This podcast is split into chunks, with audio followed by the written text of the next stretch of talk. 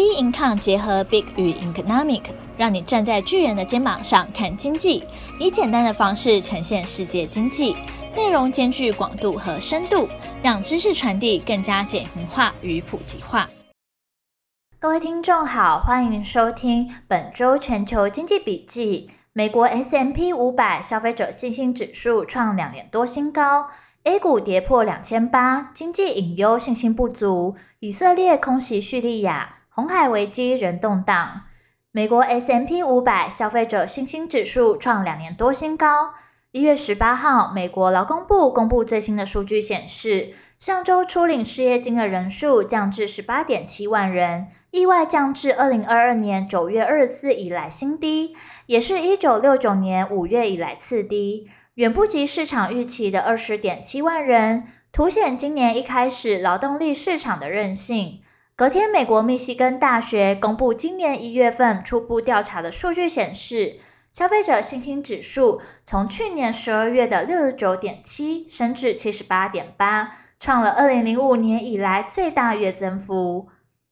远超于经济学家预期的七十点零。至于备受瞩目的通膨方面，消费者对未来一年通膨预期降至二点九 percent，创了三年新低；消费者对未来五到十年通膨预期降至二点八 percent，低于经济学家预期的三点零 percent，创下四个月新低。密西根大学调查中，值得注意的是，消费者对当前财务状况的看法升至两年来最高水准。对未来财务状况的预期升至二零二一年以来新高，而耐久财的购买状况攀升至近三年高点。消费者对经济的多个方面表现出更强的看法，显示对软着陆的信心增强，且消费者乐观情绪的回升是广泛的，年龄、收入和政治派别都有所改善。另外，消费者对耐久财和汽车购买环境的价格压。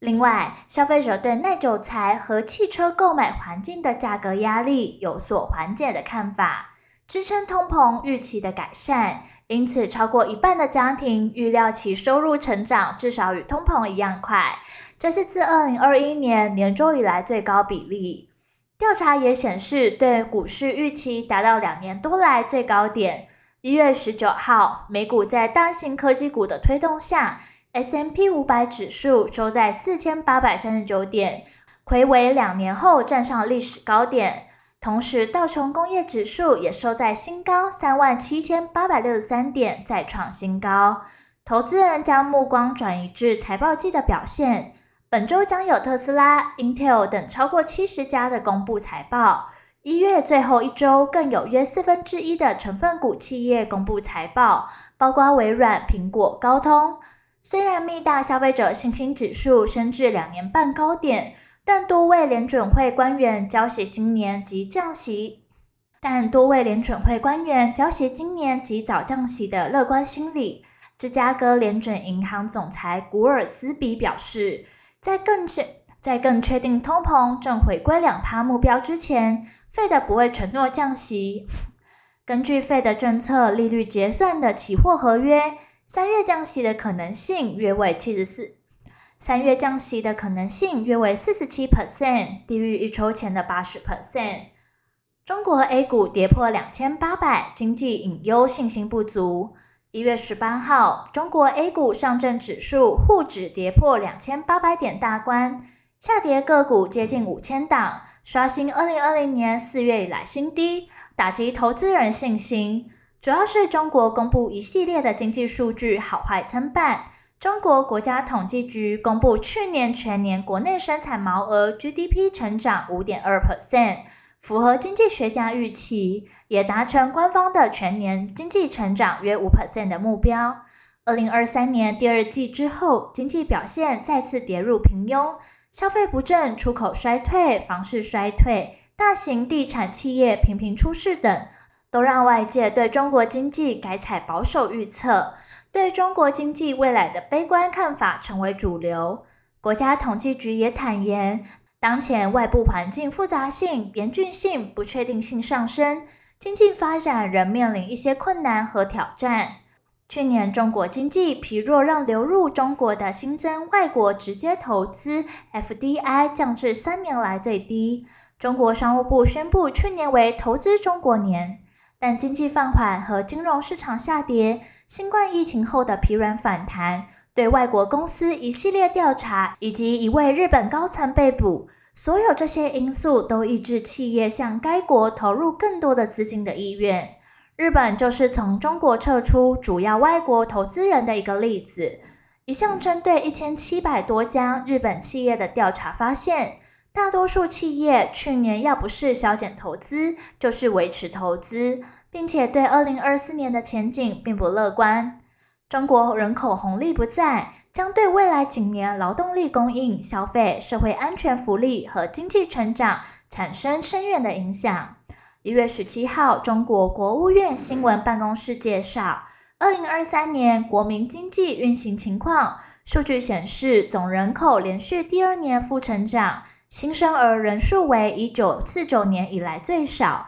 二零二三年年末全国人口不包括居住在三十一个省、自治区、直辖市的港澳台居民和外籍人员，共十四亿九百六十七万人。较二零二二年末减少两百零八万人，连续第二年负成长，全年新生儿人数为九百零二万，人数为中共一九四九年建政以来最少，人口出生率为六点九六千分比，死亡人口一千一百一十万人，人口死亡率为七点八七千分比，人口自然成长率为负一点四八千分比。中国经济复苏的态势不明朗，二零二四年将继续受到地方债务、通货紧缩、金融去风险化、人口结构等四低的影响。房地产、家电、建筑材料等相关产业，过去占中国经济产出约四分之一。中国政府的数据资料显示，